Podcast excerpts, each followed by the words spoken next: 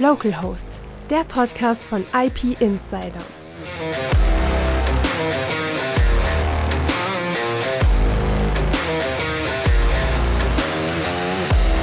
Hallo und herzlich willkommen zu Localhost, dem Podcast von IP Insider. Ich bin Andreas Donner, Chefredakteur von IP Insider und ich bin heute Ihr Localhost. Heute geht es um das Thema 6G, seine Einsatzszenarien und die Effekte, die das kommende ultraschnelle Netz auf die Menschen und deren Leben haben wird. Und für dieses Thema habe ich mir einen Gesprächspartner eingeladen, der es ganz genau wissen muss. Er beschäftigt sich nämlich professionell mit der Grundlagenforschung rund um 6G.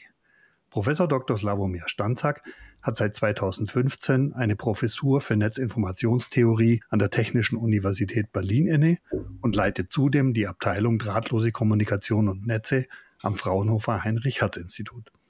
Professor Stanzak ist Vorsitzender des Vorstands 5G Berlin sowie Koordinator des Flaggschiffprojekts Campus OS und Koordinator des 6G-RIC Forschungshubs.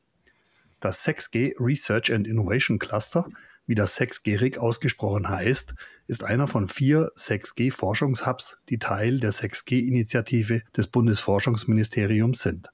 Der Hub soll wissenschaftlich-technische Grundlagen für die nächste Generation der Mobilfunknetze, also 6G, über alle Technologieebenen hinweg erforschen und schaffen. Und so ist sich Professor Stanzak sicher, dass sich 6G künftig in vielen alltäglichen Lebenssituationen wiederfinden wird. Hallo, Herr Professor Stanzak, herzlich willkommen. Vielleicht wollen Sie sich über sich selber noch eingangs ein paar Worte verlieren, bevor wir so richtig ins Thema einsteigen? Ja, guten Abend äh, und vielen Dank für die Einladung. Ich bin sehr glücklich, dass ich über dieses spannende Thema mit Ihnen sprechen darf. Ähm, ja, zu meiner Person. Also ich bin quasi in diesem Geschäft seit über 20 Jahren, ähm, meistens in der Forschung, aber in meiner Position, also als Abteilungsleiter am Heinrich-Herz-Institut, haben wir auch äh, sehr viele Kooperationen mit verschiedenen Industriepartnern. Deswegen kann ich auch ein bisschen, sagen wir, aus der industriellen Sicht äh, über 6G und vielleicht auch 5G äh, sprechen. Sehr schön, wunderbar. Ja, Herr Professor Stanzack, vielleicht starten wir einfach mal so. 5G ist ja noch gar nicht flächendeckend ausgerollt und schlägt aber bereits alles, was man sich an Performance und Latenz so wünschen kann. Was wird 6G denn besser können als 5G und warum brauchen wir eigentlich 6G? Gut, also die Frage ist ähm, einerseits äh, ziemlich komplex, aber andererseits auch relativ einfach. Also erstmal äh, geht es um äh, neue Applikationen bzw. Anwendungen. Also für jede Generation ist es schwierig, Killer-Applikation äh, zu antizipieren, also zu sagen, was richtig, also was die Anwendung, 6G-Anwendung sein wird. Aber äh, es gibt einige, äh, sagen wir, potenzielle Anwendungen, die im Gespräch sind und die mit 5G sich nicht realisieren lassen. Ne? Und äh, also ein Beispiel, das ist äh, sogenannte gemischte Realitäten, also hier auf Englisch Mixed Realities. Hier äh, werden Elemente aus AR, also Augmented Reality und Virtual Reality gemischt, um neue Umgebungen zu schaffen, in denen physische und digitale Objekte koexistieren und in Echtzeit interagieren. Ja?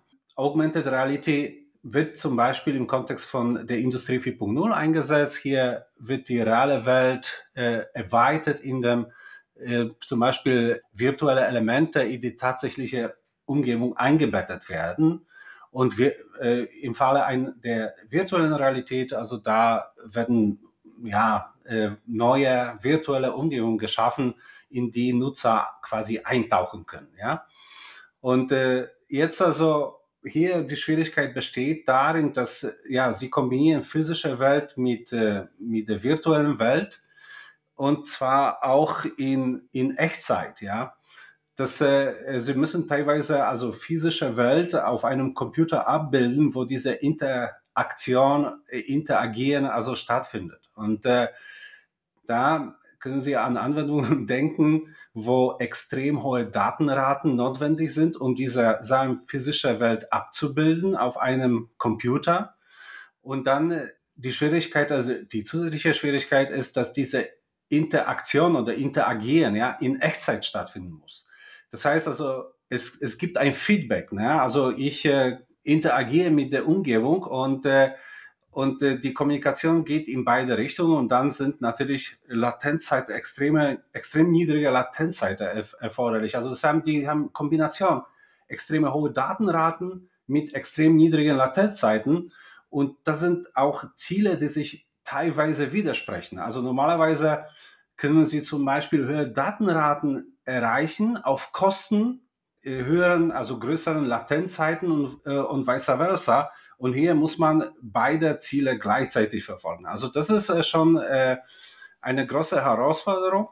Und äh, es gibt ja Beispiele, wo 5G äh, praktisch das nicht leisten kann. Vielleicht noch ein anderes Beispiel. Das ist nicht so ganz neu im Kontext von 6G. Also es geht um kollaborative Roboter. Sie haben ja äh, verschiedene Roboter, das, äh, ja, also es gibt verschiedene Ausprägungen und so weiter, die zusammenarbeiten für ein gemeinsames Ziel. Ja, es gibt ja verschiedene Aufgaben, also auch im Bereich der Industrie 4.0 oder im medizinischen Bereich, also in Krankenhäusern können solche Roboter eingesetzt werden. Und äh, hier äh, die, die äh, Schwierigkeit besteht darin, also vor allem, also wenn Sie viele Roboter haben, die miteinander äh, kooperieren dann äh, kann es sein, dass, äh, dass äh, zum Beispiel 5G-Protokolle dann nicht sozusagen geeignet skalieren mit der Größe, mit der Anzahl der Roboter. Ja? Und, äh, und dann kommen sie sehr schnell an, an die Grenzen äh, von äh, 5G-Systemen. Außerdem, also hier, ähm, hier brauchen Sie auch äh, eine zusätzliche Funktionalität, das ist Sensing. Also Sensing ist mehr als Lokalisierung, also äh, aber in diesem konkreten Fall, also zum Beispiel in vielen anderen, die Roboter müssen sich selbst lokalisieren und sogar andere Roboter. Und das ist äh, die Kombination, also all diese Aspekte, das ist mit 5G nicht zu bewältigen. Ja, das ist im Prinzip aus Sicht eines Anwenders. Ne? Also die fragen sehr oft, also was bringt diese Technologie? Und äh, wie gesagt, also es ist schwierig zu antizipieren, was die Killer-Applikation wird, aber solche Use Cases sind im Gespräch und dienen als Grundlage für, ja, für die Ableitung von sogenannten QS-Anforderungen. QS steht für Quality of Service, die das System also erfüllen muss. Und äh, man spricht also von Datenraten bis zu 1 Terabit pro Sekunde. Äh, das müssen Sie sich vorstellen. Und auch äh, äh Latenzzeiten, ja, unter eine Millisekunde. Also teilweise fragt man sich, okay, wie soll man das erreichen? Aber gut, also das ist, das sind erstmal Visionen und dann wir Ingenieure, dann müssen wir gucken, also wie jetzt äh, die Technologie, also wir müssen einfach Technologien äh, entwickeln, die diese Anforderungen erfüllen. Jetzt ist natürlich bei diesen ähm, Mixed Reality Applikationen kann man sich das schon sehr gut vorstellen, wie da die Bandbreiten natürlich nach oben schnellen, damit man da das optimale Erlebnis quasi von dem Ganzen hat. Ähm, jetzt haben Sie einige Beispiele genannt, wo 6G zumindest aus meinem Verständnis möglicherweise auch sehr lokal begrenzt zum Einsatz kommen kann. Wann sehen Sie denn 6G in der breiten Fläche beziehungsweise in ersten Anwendungsfällen? Gut, also es gibt äh, sozusagen die Standardisierung. Ne? Die Standardisierung läuft. Das ist ein inkrementaler Prozess. Die 5G wird weiterentwickelt.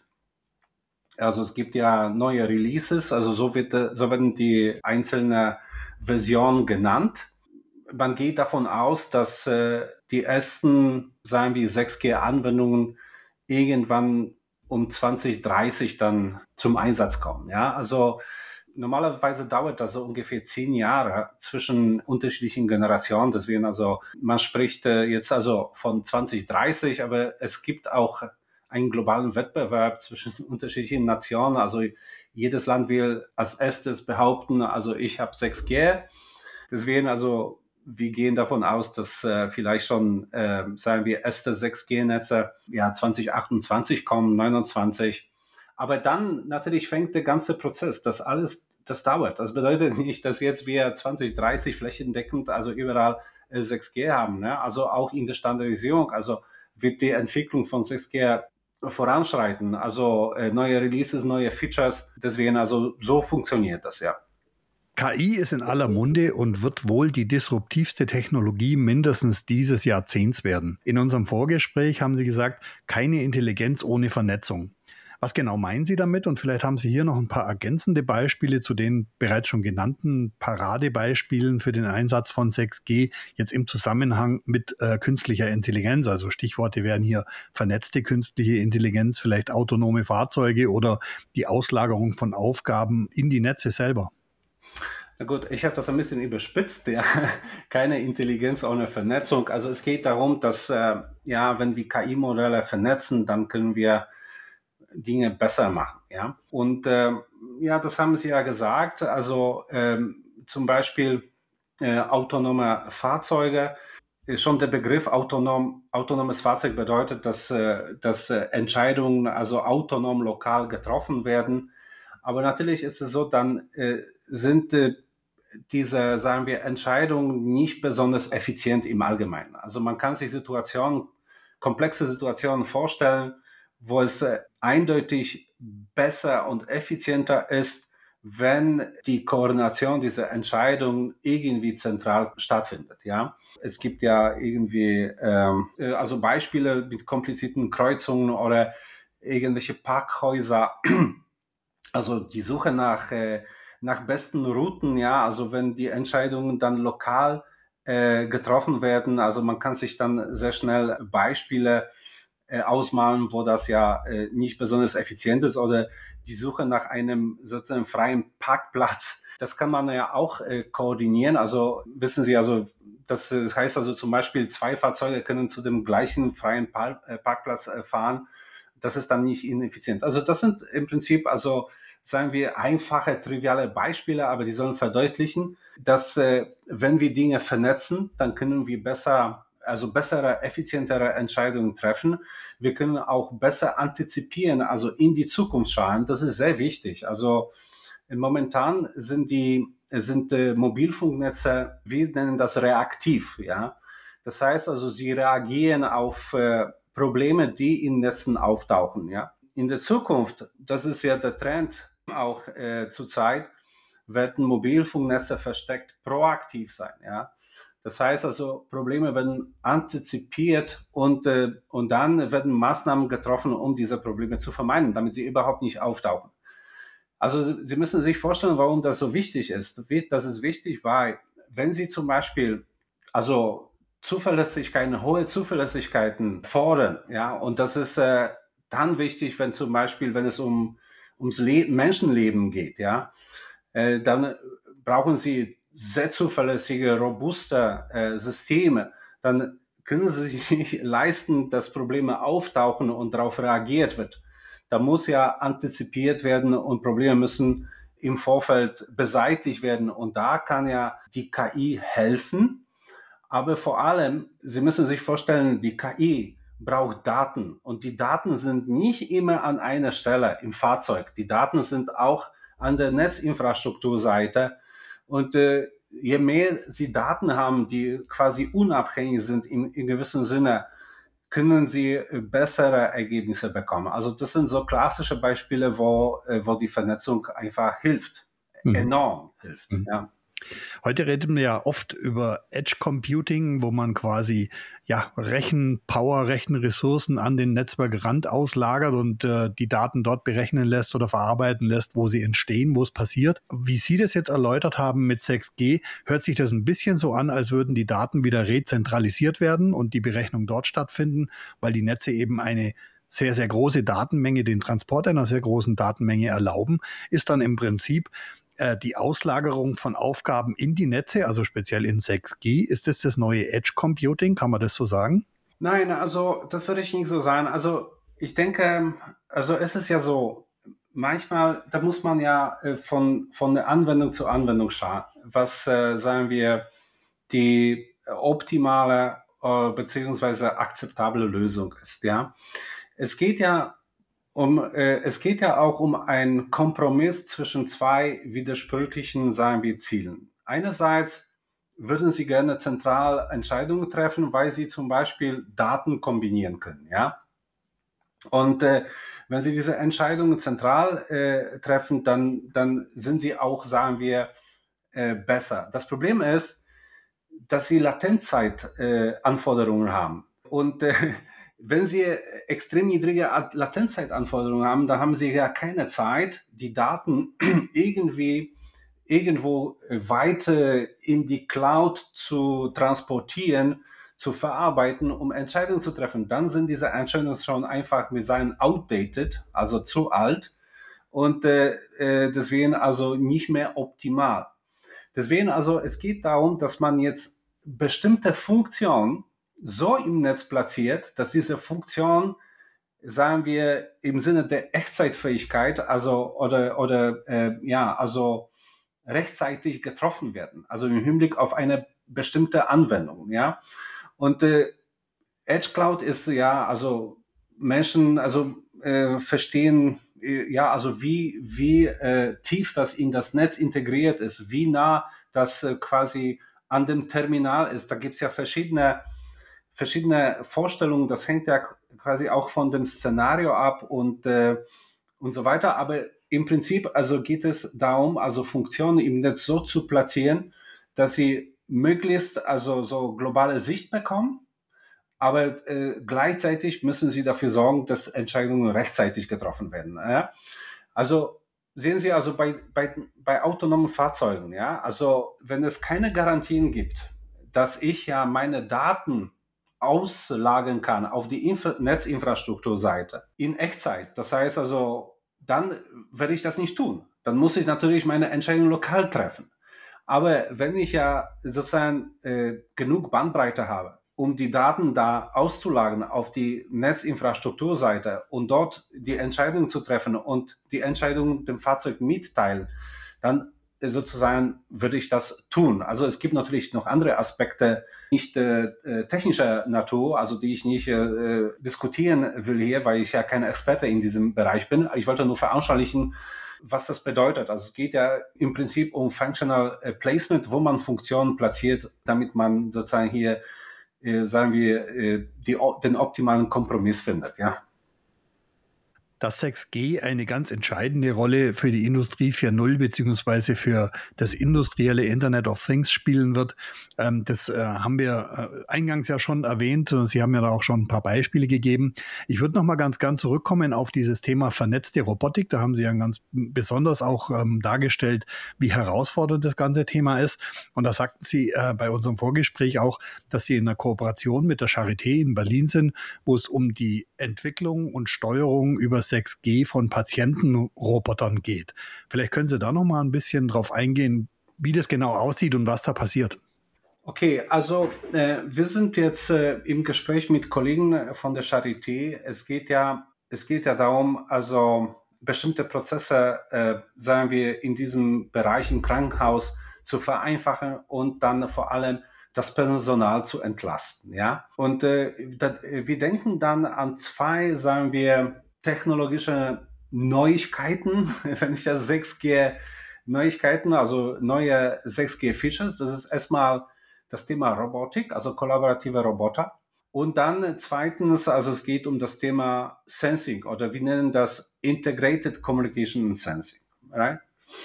Okay, also wir müssen einfach, also wir sind Ingenieure äh, und äh, ich will einfach Roboter, viele Roboter miteinander vernetzen, damit sie miteinander kommunizieren, um zum Beispiel gemeinsam eine Aufgabe zu erfüllen. Also, und zwar effizient.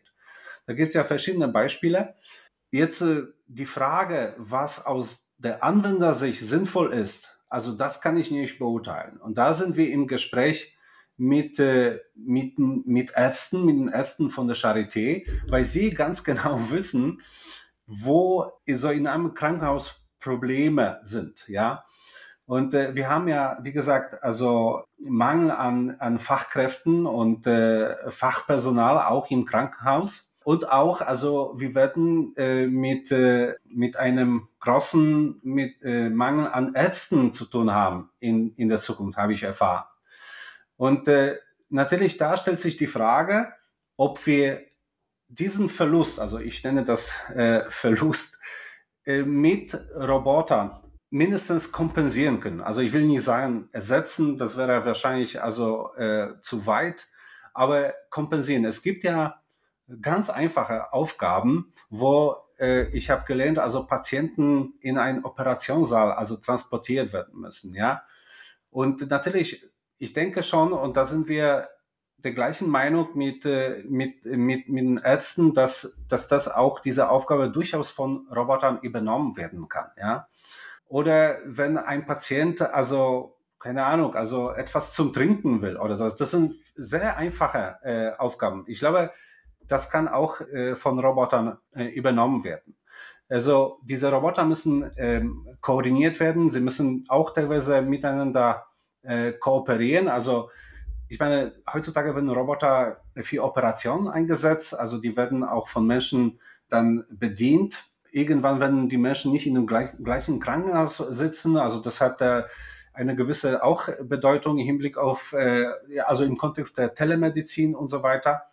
Aber wir denken auch über äh, komplexe Aufgaben, also wo zum Beispiel ja, Patienten gedreht werden müssen von Robotern. Also da müssen zum Beispiel zwei oder drei Roboter miteinander kooperieren. Also für geschulte Pflegekräfte, das ist eine relativ einfache Aufgabe. Also ich muss aufpassen, wenn ich einfach sage, aber äh, ich kann mir vorstellen, dass sie das relativ einfach bewältigen. Aber äh, wenn diese Aufgabe von, von Robotern dann übernommen werden soll, das ist alles andere als einfach. Hm, ja, und, und das ist eine, eine, große Entlastung halt für das Pflegepersonal, weil das ist ja oft sehr, sehr schwer und sehr anspruchsvoll, wenn die Patienten mit Überwachungstechnik verbunden sind, dass man da alles richtig macht. Und da kann natürlich ein Roboter schon entscheidende Hilfestellung geben. Mhm. Genau. Also ich wollte noch ganz kurz also zum Thema Sensing, also äh, das heißt, also hier geht es ja darum, wir haben ja normalerweise äh, die Kommunikationsinfrastruktur, äh, also zum Beispiel im Krankenhaus, damit kann man äh, Nachrichten von, von A nach B übertragen. Äh, die Idee ist in 6G, dass man mit der gleichen Infrastruktur nicht nur kommuniziert, sondern auch sogenannte Sensing-Aufgaben durchführt. Das könnte Lokalisierung sein, aber es gibt auch andere, also Detektion, also zum Beispiel, man könnte detektieren, ob der Patient immer noch in dem Raum ist ob er, oder ob der Patient den Raum verlassen hat. Das ist, das ist relativ einfach, aber man kann ja, wenn man genug Bandbreite hat, es gibt schon Demonstratoren dafür, dass man so zum Beispiel detektiert, ob der Patient atmet. Ja, weil wenn, wenn ähm, äh, Patienten atmen, natürlich dann bewegt sich, äh, das heißt Brustkorb, ja, äh, und, und diese Bewegung verändert die äh, Ausbreitungseigenschaften des Raumes und das kann man detektieren, ja. Natürlich, also das sind erstmal Demonstratoren, die unter Laborbedingungen arbeiten, da ist noch sehr viel zu tun. Äh, ich wollte nur sagen, also dass äh, dass diese Technik also für solche Sachen eingesetzt werden kann, auch unter der Wahrung der Privatsphäre, weil das ist, sind keine Kameras, ja. Und äh, auch, also sind ja dann zum Beispiel so äh, Analyse von Flüssigkeiten im Gespräch. Also da äh, sehe ich auch ein großes Potenzial für viele Anwendungen in diesem medizinischen Bereich. Ja. Sehr, sehr spannend. Ein ganz wichtiges Thema heute und in Zukunft ist natürlich auch immer die Energieeffizienz. Oft hört man gerade im Zusammenhang mit Mobilfunknetzen nur, ähm, wie viel Energie so ein Mobilfunknetz verbraucht oder beansprucht. Ganz selten wird auch mal die andere Seite beleuchtet, wie viel Energie sich mit dem Einsatz eines solchen Netzes auch tatsächlich sparen lässt. Und natürlich ist es auch immer sehr schwer zu beziffern. Aber grundsätzlich mal die Frage, wie steht es denn um die Energieeffizienz bei 6G, vielleicht auch im Vergleich zu 5G? Genau, also in Sechsjährig, also das haben Sie ja am Anfang erwähnt, also ich leite die, diesen äh, Forschungscluster, dieses Forschungszentrum 6G und dann, äh, da haben wir uns zum Ziel gesetzt, die Energieeffizienz, der Energieverbrauch in Mobilfunknetzen ernst zu nehmen.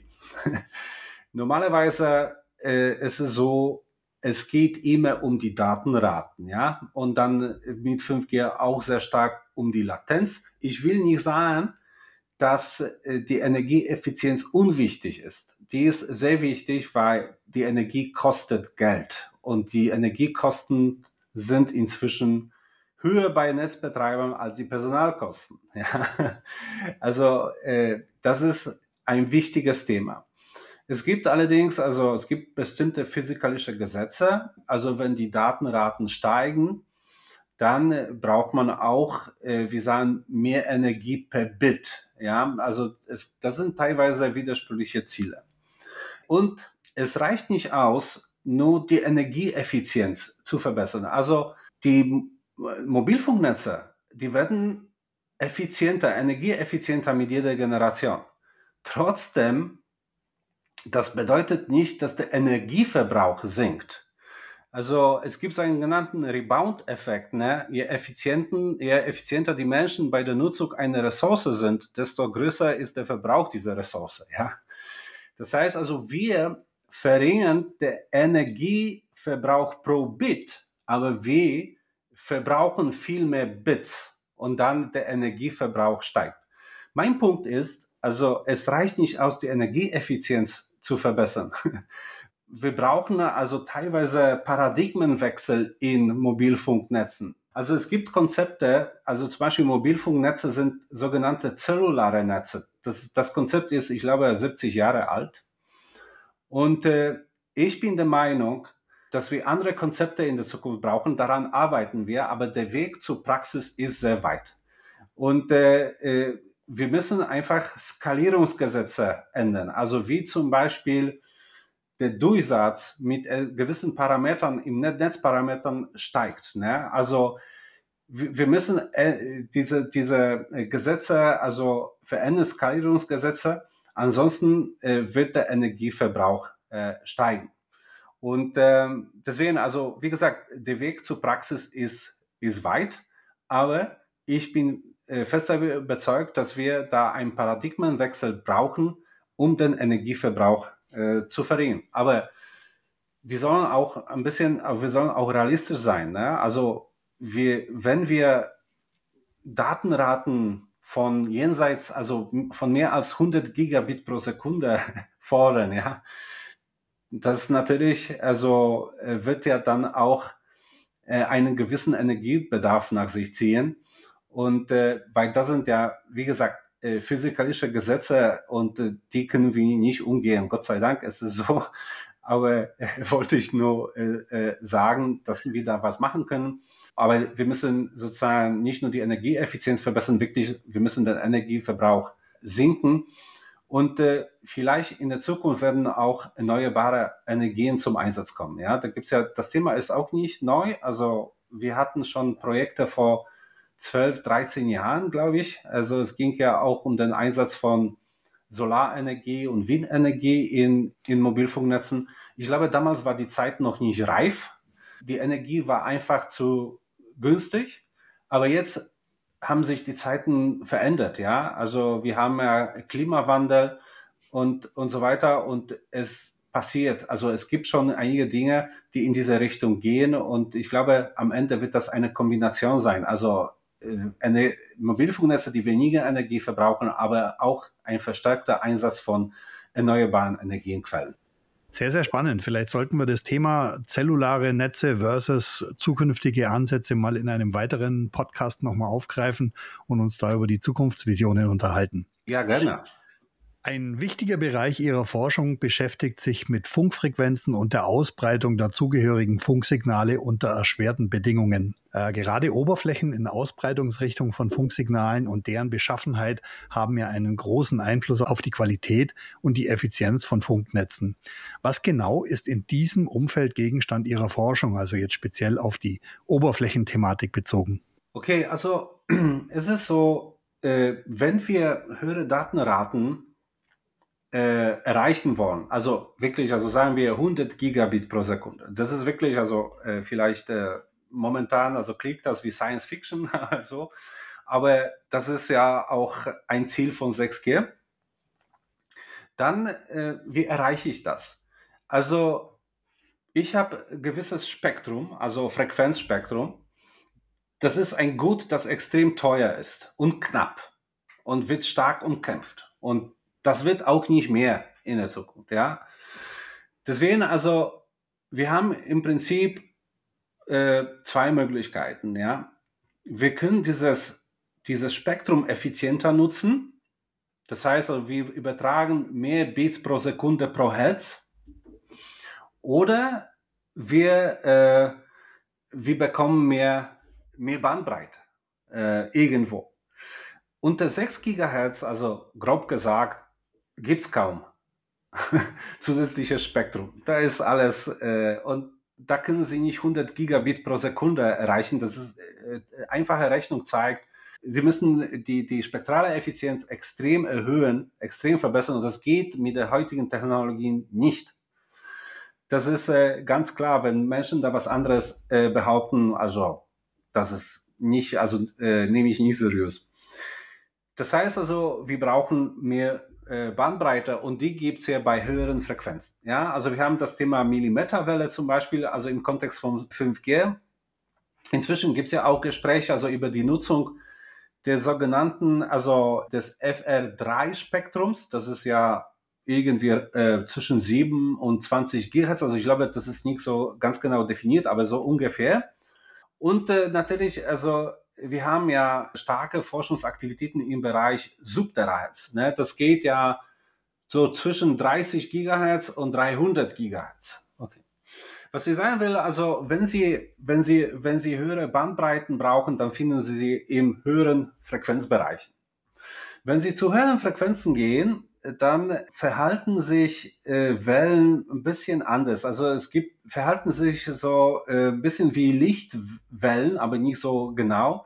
Das heißt also, sie sind zum Beispiel äh, sehr abhängig von der Line-of-Sight-Verbindung, also von der Sichtverbindung. Ja, äh, sie können trotzdem noch über über äh, Reflexion und so weiter kommunizieren, aber wenn zum Beispiel, wenn Sie da so einen Abschattungseffekt haben, dann sinkt die Performance dieses Links dramatisch.